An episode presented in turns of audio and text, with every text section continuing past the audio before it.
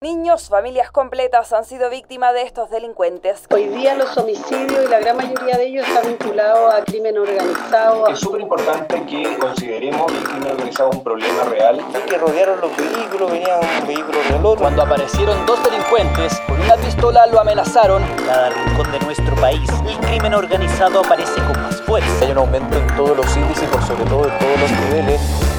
Este es el Café Diario, el podcast diario de la tercera. Soy Francisco Aravena. Y yo soy Rocío Montes. Es jueves 26 de enero.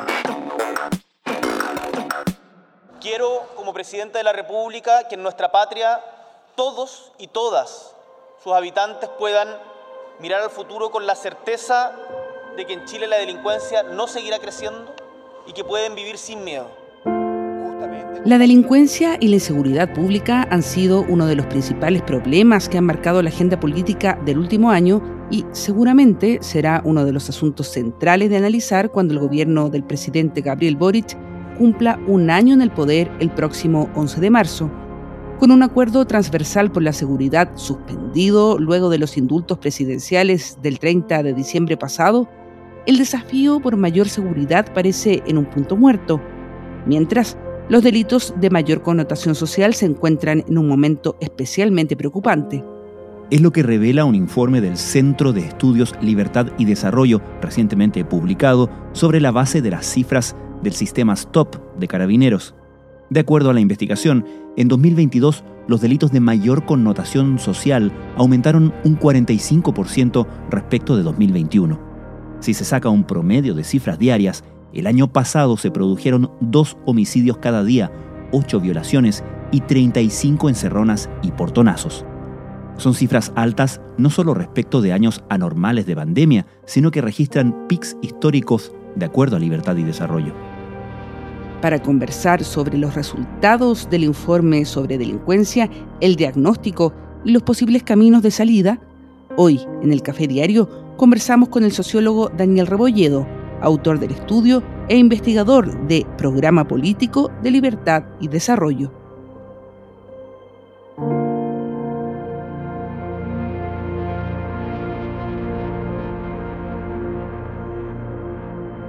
El año 2022, que sobre el que se refiere el estudio, fue el año donde la seguridad o la inseguridad se tomó la agenda pública, la agenda política, nos parecía pertinente hacer como un cierre del año, un análisis un poco más detallado, porque Carabineros, por supuesto, hace un balance del año con cifras que son la misma fuente que la nuestra, pero hacer un análisis más detallado de algunos indicadores que quizás no, se muestran en ese balance o que nos parecía pertinente levantar. Creo que hay que poner un poco más de número al asunto para justamente no sea solamente alarma o alarmismo respecto a la delincuencia. Esto no es nuevo. Desde hace muchos años se viene hablando de cómo ciertas organizaciones criminales, principalmente vinculadas al narcotráfico, que fue este abordazo que sufrió un eh, funcionario de carabineros que en ese momento estaba de franco. Según la Fiscalía, hasta el año pasado, el 38% de estos delitos ocurrían en autopistas o carreteras. Los delincuentes tenían el vehículo a merced, vieron abrir las cuatro puertas Daniel, ¿y cuáles fueron las principales conclusiones del estudio de libertad y desarrollo sobre la delincuencia en Chile en 2022? Mira, el primer número, más que el principal, es el hecho del crecimiento de un 45% de los delitos de mayor connotación social, que es una serie de delitos que tienen clasificación los carabineros para poder, para poder medir un poco el termómetro de la delincuencia. Sin embargo, este número viene con no sé qué, es el hecho de que igual es una comparación con dos años anteriores, con un año anterior, en lo cual todavía están los efectos de la pandemia y sus restricciones de movilidad a partir de la pandemia, las restricciones sanitarias. Sin embargo, pese a eso, pese a que hay una comparación tipo desfavorable, porque estamos comparándonos con una vara muy baja, sí hay ciertos delitos, que son los que nosotros destacamos en el estudio, que son los homicidios, las violaciones eh, y los robos de vehículos, tanto los violentos como los no violentos, que alcanzan su máximo histórico, con pandemia, sin pandemia, con cualquiera, así, pese a cualquier cosa, alcanzan su máximo, histórico, al menos en el máximo histórico de los últimos ocho años, que es lo que nos permite medir las cifras abiertas de carabineros. Y eso es preocupante, porque eso habla de una delincuencia que va creciendo y sobre todo de delitos como son los homicidios, los robos violentos de vehículos, que son los conocidos como, coloquialmente como portonazo en Cerrona, que hablan un poco de, una, otra realidad que, es, que está el trasfondo de todo esto, que es la instalación o la ampliación del crimen organizado en el país. Entonces, en ese, en ese caso, eh, respecto a estos, estos delitos, el 2022 cierra con la siguiente realidad, que al año en promedio sucedieron en Chile dos homicidios, ocho violaciones, 35 portonazos y 88 robos de vehículos promedio al día. Se bajan cuatro tipos en dos o tres autos y nos, hacen, nos amenazan con pistolas y con garabatos, que nos bajemos, que echemos las cosas del auto. Al final nos quitan, nos quitan todo el auto, nos quitan todas las cosas y quedamos ahí. Llamé a mi hijo Si hacemos foco, Daniel, en los homicidios, las cifras nos dicen algo respecto de los móviles o la identificación o no de los autores de esos homicidios? ¿Se hace algún seguimiento al respecto? Mira, sí, el, homicidio, el delito de homicidio hoy en día en Chile es como el termómetro perfecto para mostrar un poco lo que ha pasado en panorama general con la delincuencia, que la delincuencia ha cambiado su naturaleza. Esto es un ejemplo muy cotidiano, pero yo recuerdo cuando yo era más joven, quizás todos ustedes somos de la misma generación, salíamos a la calle, el, el, peligro que uno tenía un poco en el imaginario colectivo era cuál era lo, peor que te podía pasar.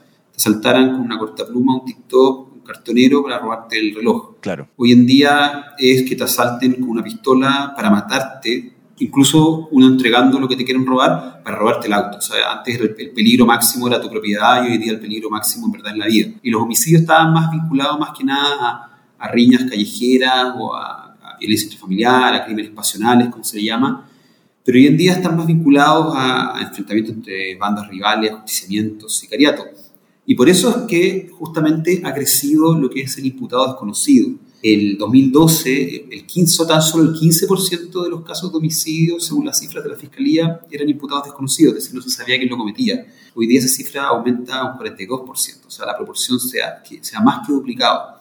Y eso tiene un efecto eh, muy concreto que es que las sentencias condenatorias también han disminuido. O sea, bajamos de un 72% en 2009 a un 49% a septiembre de 2022. Es decir, cada vez sabemos menos quiénes cometen los delitos, eh, sobre quiénes cometen los homicidios, y por lo tanto, por no saberlo, eh, podemos llegar menos a condenas, una proporción menor a condenas.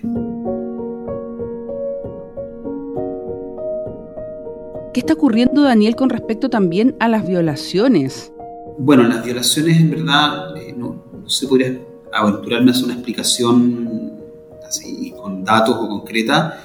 Yo creo que sí obedece a un tema de, de, de, la violencia en general. Por ejemplo, la comparación que nosotros hacemos, para ser justos, con el año 2019, que es el año pre la pandemia, antes de que existiera este, este efecto positivo de las restricciones sanitarias, que es la disminución de la, de la, de la delincuencia, hoy día los delitos de mayor connotación están, son fueron un 13% menor al 2019. O sea, queremos comparar el 2022 con el año antes de la pandemia, una disminución de delitos de un 13%. Sin embargo, claro. si nos vamos solamente a los delitos, comparamos solamente los delitos violentos, es decir, los robos con violencia, las violaciones, los homicidios, las lesiones, la disminución es de un 5%. Eso significa, para traducirlo, que el 2022 recuperamos un 95% de, de la violencia, de los delitos violentos que existen en el país. Yo creo que se enmarca, yo no me atrevería a, a quizás sacar una hipótesis de, específico de la violación, sí me atrevería a decir que hay un contexto de violencia de, de los delitos que es mayor. Hoy en día es como que o sea, el país se ha vuelto un poco más violento. Fiscal, eh, ¿cuánto sabemos? Eh, porque usted dice, con más inteligencia podríamos saber quiénes son, dónde están, que, cómo están trabajando, cómo están operando, etcétera. Pero ¿cuánto sabemos efectivamente o cuánta certeza tenemos de que hay bandas organizadas de crimen organizado que son eh, además eh, bandas que tienen estos tentáculos internacionales? ¿Esto es algo de lo que ya hay certeza? ¿Es un problema profundo? ¿Va en aumento? ¿Cómo lo Respecto de la localización de estos delitos, ¿hay regiones del país que concentran un mayor eh, aumento proporcional en delitos violentos como homicidio y violaciones? Mira, en el caso del homicidio, la concentración sigue siendo la mayoritaria de la región metropolitana por, por un tema poblacional. Sin embargo, la macrozona norte, es decir, las regiones que van desde Arica hasta Coquimbo, que reúnen un 17% de los homicidios, sí aumentaron un 67% de los homicidios en comparación al 2021. Esto es en comparación a un 42% que, es, que aumenta a nivel nacional. Es decir, si bien la macrozona norte todavía no concentra la mayor parte de los homicidios, sí está aumentando a una velocidad mucho mayor que la que está aumentando los homicidios a nivel nacional. Y particularmente en las regiones de Antofagasta, donde se duplicó el número de homicidios, y la de Coquimbo, donde se triplicó. Está pasando algo particular en, el norte respecto a este delito, que insisto, no sé dónde más ocurren homicidios, pero sí es donde más rápido están creciendo. Por supuesto, ahí se conjuga con la instalación del crimen organizado a través, aprovechando una frontera que es bastante porosa, de la cual ha existido ya por largos años una incapacidad de poder controlarla por parte del Estado. ¿Qué pasa, Daniel, con el tema de los robos de vehículos, los portonazos y las encerronas, que es un problema en sí mismo, ¿no? Y también cómo llegaron a las cifras en el estudio, puesto que algunas autoridades del Ministerio del Interior han señalado en los últimos días que se trata de un delito que ha ido disminuyendo. ¿Qué opinas tú? Mira, la comparación que nosotros hicimos fue año a año, y en términos de año a año, lo que sucedió es que se duplicó el robo violento de vehículos y que alcanzó su máximo histórico. Ahora, haciendo la salvación de que el robo violento de vehículos es un, es un delito eh, que se encuentra tipificado recién a partir del 2019. Esto, el robo violento de vehículo, como se llama portonazo, encerrona, que fueron como palabras acuñadas por la prensa, no existía como una tipificación eh, jurídica.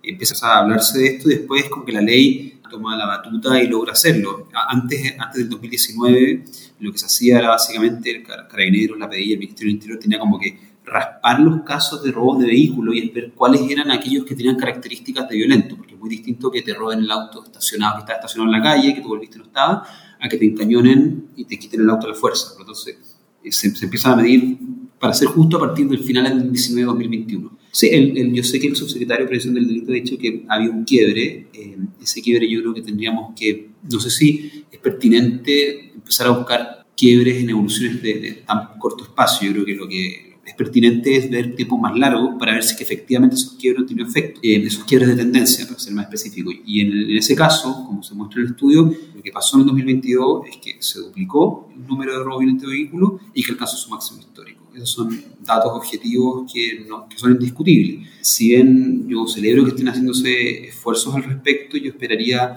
al menos que pase, no sé, un trimestre de este año para ver si efectivamente estamos teniendo más o menos casos de este tipo de delito en el país.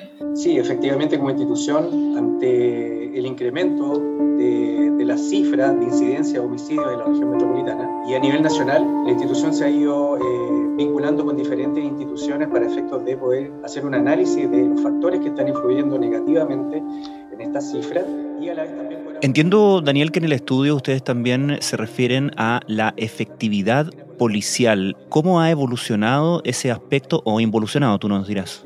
Mira, la efectividad policial es un, es un indicador que lo que ve es eh, la proporción de detenciones, no de detenidos, de detenciones, porque una detención puede tener más de un detenido respecto a los delitos, es decir, cuántos de los delitos terminan con al menos una persona detenida. Nosotros vimos que el año 2022 este alcanzó un 14%. ¿Esto qué significa a nivel general? Que hace aproximadamente de cada 10 delitos que ocurren en el país, solo uno termina con alguna persona detenida. Y esa es una proporción que cambia respecto al delito. En el caso del homicidio, uno esperaría, bueno, como vimos que ha aumentado el imputado desconocido, uno por supuesto, la proporción de detenciones es mayor, pero sigue siendo una de cada cinco. Eso significa que hay al menos cuatro, eh, cuatro homicidios que quedan sin, sin, ninguna detención. En el caso de los portonazos, que es un delito que, como ustedes han, han visto, ha estado muy en la agenda pública, la proporción es de 3 de cada 100.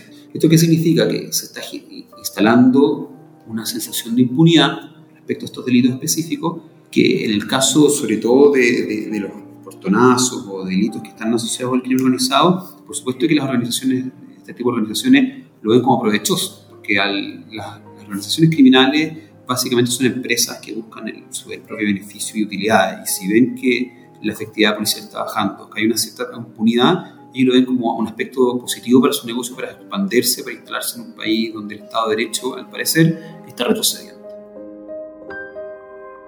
Ahora, Daniel, ¿cuáles son las capacidades del Estado para poder perseguir el patrimonio de las organizaciones criminales? Que es un aspecto que también aborda el estudio. Sí, mira, yo creo que han existido en los últimos años varios diagnósticos. O sea, creo que no nos estamos quedando cortos en diagnóstico nos estamos quedando cortos en acciones. O sea, el año 2018 yo recuerdo que el expresidente Piñera en marzo convocó un acuerdo nacional por la seguridad pública que en julio de ese año ya tenía un documento con 150 medidas en las cuales eh, se incluían asuntos de mejora de las capacidades de investigación y persecución el patrimonio del crimen organizado. Creo que lo que sucedió en aquella época es que hubo una oposición que se negó a, poder avanzar en esta materia, pero sin embargo, esta oposición que hoy en día es gobierno, para dar una vuelta positiva, como ahora ellos están enfrentando la administración de estos problemas, creo que están dando un vuelco a buena hora de, que esto es importante y por lo tanto creo que esto podría, estamos en la oportunidad perfecta para poder avanzar en esta materia.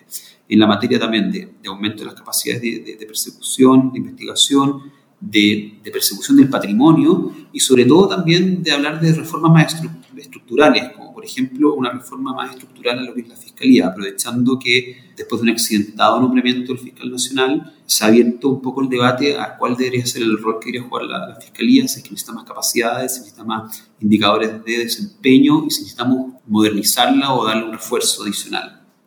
Este es un estudio que ustedes hacen, eh, mencionadas al principio, con eh, cifras de carabineros, pero combinan las mediciones de otras instituciones policiales porque también había un informe de, la PDI que conocimos la semana pasada que hablaba de el aumento de un 32% de los homicidios en comparación de 2021 a 2022, por ejemplo. ¿Esas son, son cifras que están integradas en este análisis? No, en este análisis no se, no se incluyen esas cifras eh, porque la diferencia que tiene aquí Carabineros con, la PDI en esta materia es que el sistema STOP, que es un sistema que fue creado en el gobierno anterior, que era un sistema de, manejo interno que tenía el Ministerio del Interior sobre la, la, policía, como ver un poco una gestión de efectividad o de recursos, se instauró como ley. Se instauró como ley el hecho que este sea el sistema de gestión del Estado respecto a, a las acciones policiales y esta ley también le, pide a carabineros que las actualice periódicamente estas, estas cifras. Esta obligación no, no, no, la tiene la PDI, la PDI no, no, sube periódicamente alguna plataforma de acceso libre para los ciudadanos de su estadística. Por supuesto, ellos, ellos hacen reportes periódicos, pero que no tienen la periodicidad que de carabineros. Esto no es una crítica a la PDI, por supuesto, pero que ellos son, o sea, tienen disposición a transparentar sus cifras. Por lo tanto, la cifra más como confiable por su periodicidad respecto a esta materia es la de Carabinero, si bien la Subsecretaría de Prevención del Delito sí hace una combinación de estas cifras, pero lo hace de manera trimestral y, la, el último trimestre todavía no está, está arriba, no lo han subido. Por lo tanto, el año lo tenemos, lo tenemos que cerrar y lo cerramos con el stock de carabineros, que es una fuente confiable porque está designada por ley. Pero sí, sí, sí quizás adelantándome a tu pregunta, integrando las cifras de la PDI, incluso algunos delitos podrían incluso empeorar sus cifras, como son los homicidios, los de violaciones.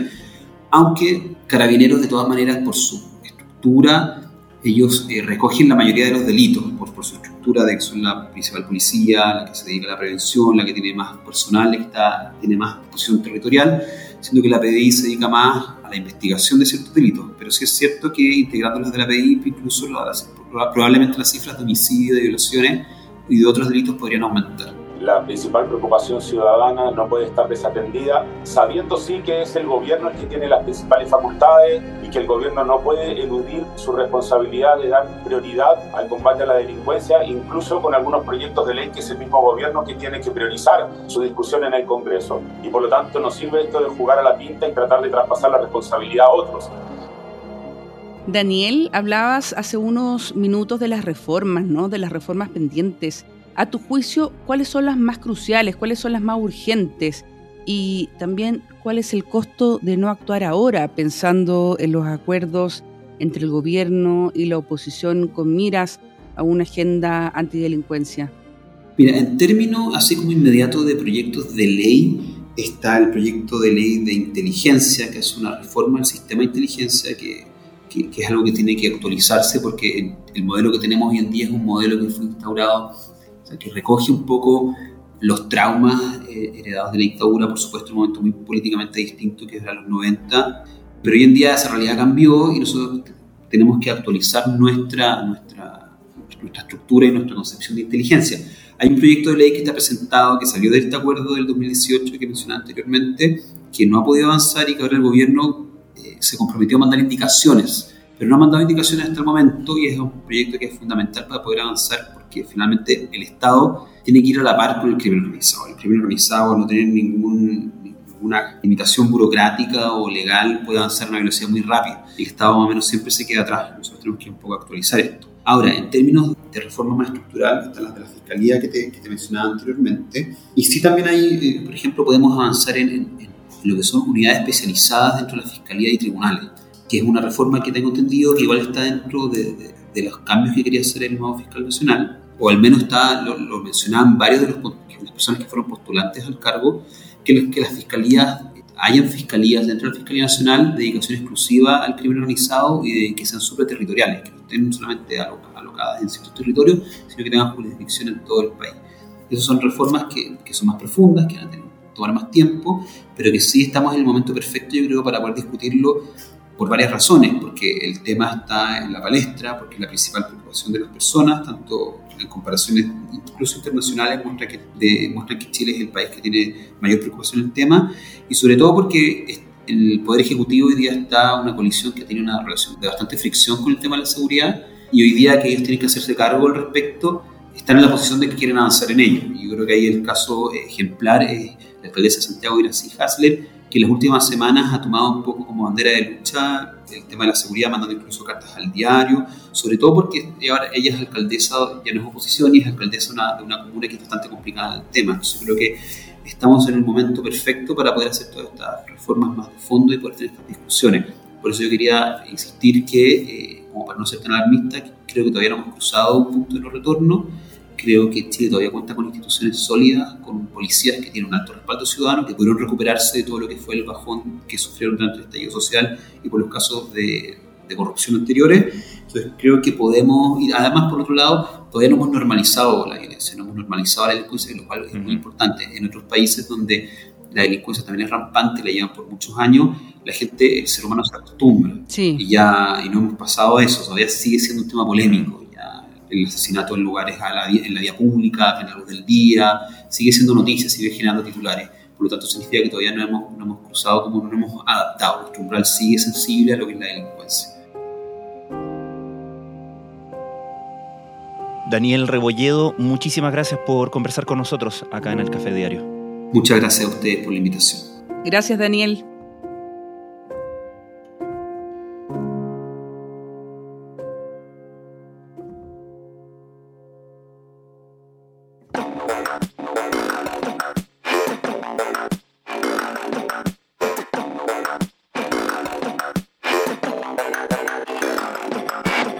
Café Diario es una producción de La Tercera. La conducción es de Rocío Montes y quien les habla, Francisco Aravena. La postproducción es de Michel Poblete. Les recordamos que pueden encontrar todos nuestros podcasts en latercera.com slash podcast y seguirnos en su plataforma favorita de podcast. Nos encontramos mañana en un nuevo capítulo de El Café Diario.